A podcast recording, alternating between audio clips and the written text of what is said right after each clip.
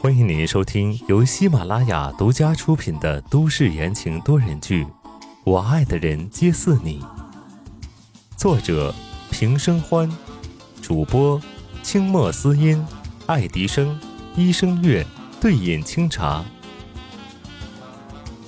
第四十二章，我离婚了。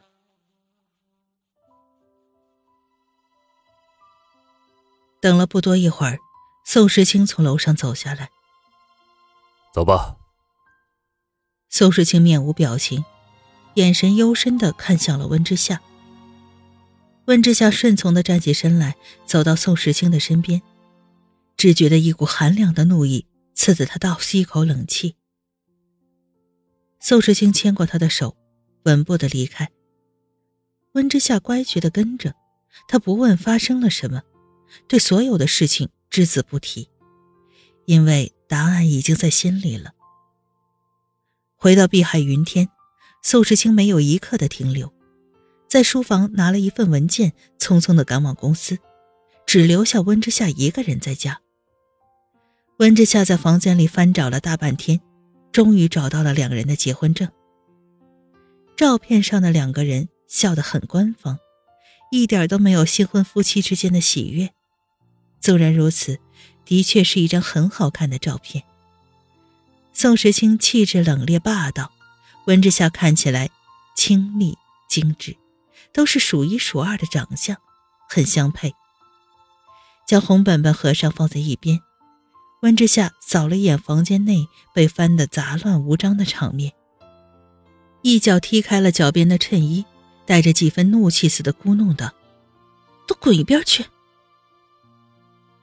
晚上，宋时清回来的时候，就看到了温之夏独自窝在沙发上。他身穿简单的 T 恤牛仔裤，双脚盘着，头上扎了一个高的马尾，标准的学生模样。一手拿着遥控器，一手抓着旁边的爆米花，眼睛一眨不眨地盯着电视。他一愣，认识温之夏这么久了，还没有见过他这么散漫的一面，却带着莫名的放松和自由。宋时清松了松领带，走过去坐在沙发边上。看什么呢？温之夏头都不转，随口答：“魂断蓝桥。”宋时清难得好脾气，在公司忙了一整天的郁结和烦躁都消了大半，只是在看到这女人一瞬间升起的浓浓不舍，淡淡的担忧迎上了心头。温之夏盯着电视。剧情到了最后的片段，女主角在和男主角婚礼的前夕，跑到了两人第一次见面的地方，结束了自己的生命。温之夏按出了退出键，清亮的眸子里平静如水道：“一个女人认为自己配不上男主，最后选择了为爱情放弃生命的老套故事。”宋时清盯着温之夏的脸。觉得哪里不一样了？那在你看来，女主角选择是错的？温之夏轻轻的笑了一声，带着一丝嘲笑：“ 她哪里错了？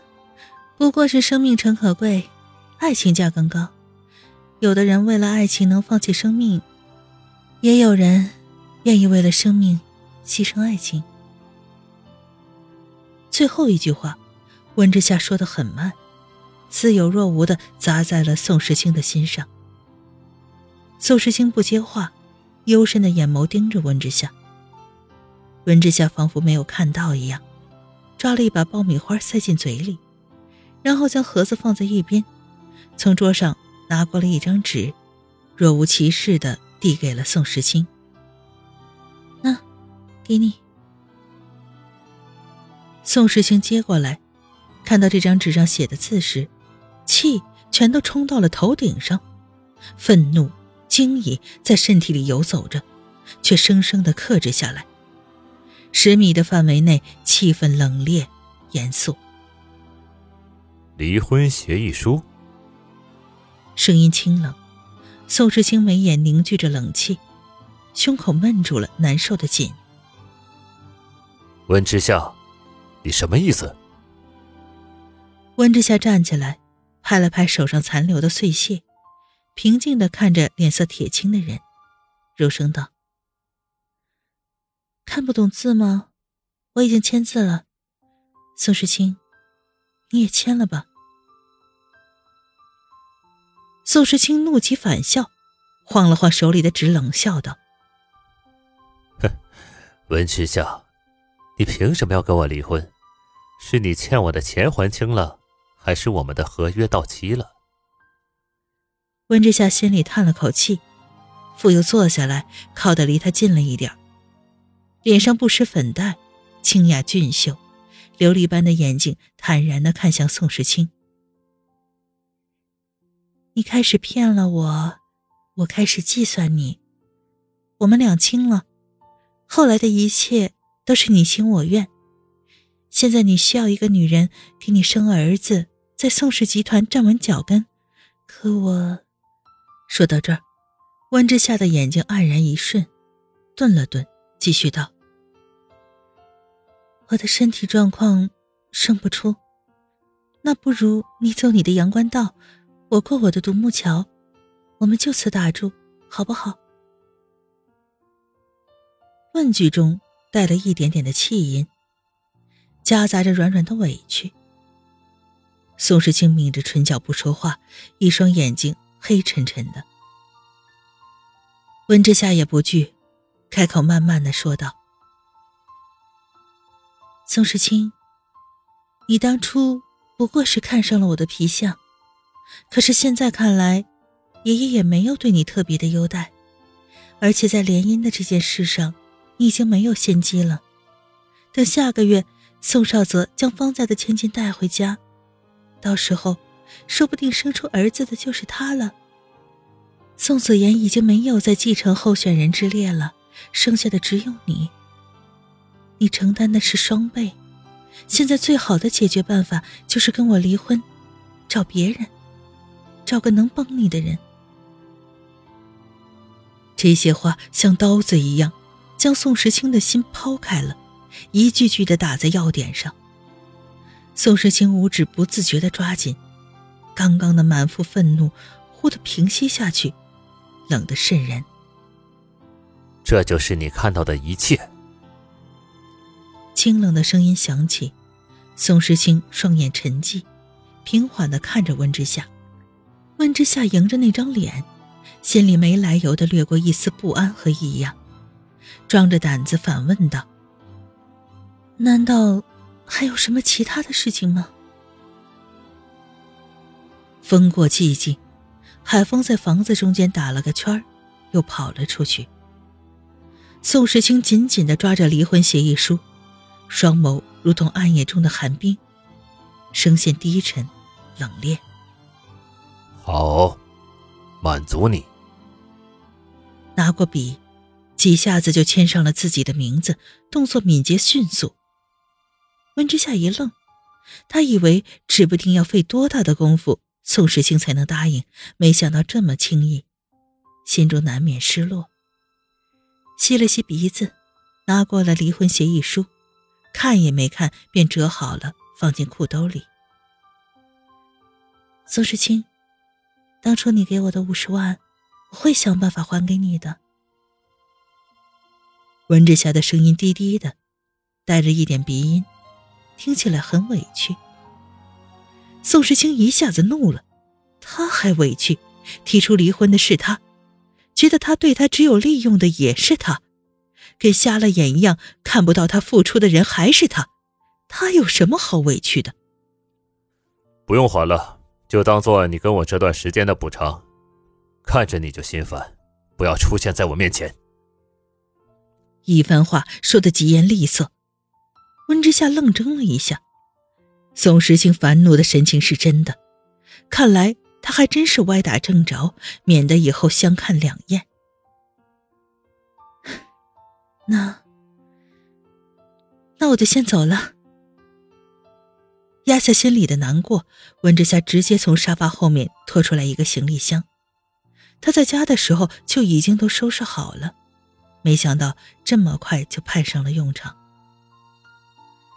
行李箱的出现，宋时清脸都黑了，头顶的太阳穴突突的作响。他一把按住温之夏的行李箱，问道：“你就这么急着走？”他看了一眼脸色恐怖的宋时清，点了点头。谁知道刚点完头，宋时清的脸色就更难看了，像一只要喷火的火龙。他甚至能听到他的牙齿咬得吱吱作响。这不是他想看到的他吗？他麻利乖顺的走人，他又生哪门子的气呢？把行李箱打开。啥？温之夏瞪大了眼睛看向宋时清。此时宋时清已经平复下来，面无表情的道：“我怎么知道你有没有从我家偷走东西？”说着，自顾自的打开了温之夏的行李箱，检查起来。不一会儿，客厅就铺了一地的衣服，宋时清还坚持不懈的检查着。温之夏。站在一旁出声了：“宋时清，别这么幼稚。”蹲在地上正在翻找衣服的人手一顿。温之夏见状，一件一件把丢出来的东西又都塞了回去，重新把行李箱关起来。宋时清还蹲在地上没有动作。温之夏突然很想摸摸他毛茸茸的头顶，手伸到了半空中，又倏地收回来。这个人终究是不属于他的，从一开始就错了，现在就让他纠正这个错误吧。温之夏柔软了眉眼，嘴角挂着淡淡的笑，嗓音轻柔，小声的对地上的人说：“我走了。”开门，关门，外面汽车的轰鸣声越来越远，直到消失不见。过了很久，半蹲着的人才起身，独自站在空荡荡的房间里，神色淡漠。习惯了身边有个人在，此时竟然觉得空落落的。他从桌子上拿起了手机，拨通了一个电话，嘟嘟嘟的三声响后，对方接了起来：“方琦，你一份通稿发给媒体，就说我离婚了。”听众朋友们，本集播讲完毕，感谢您的收听。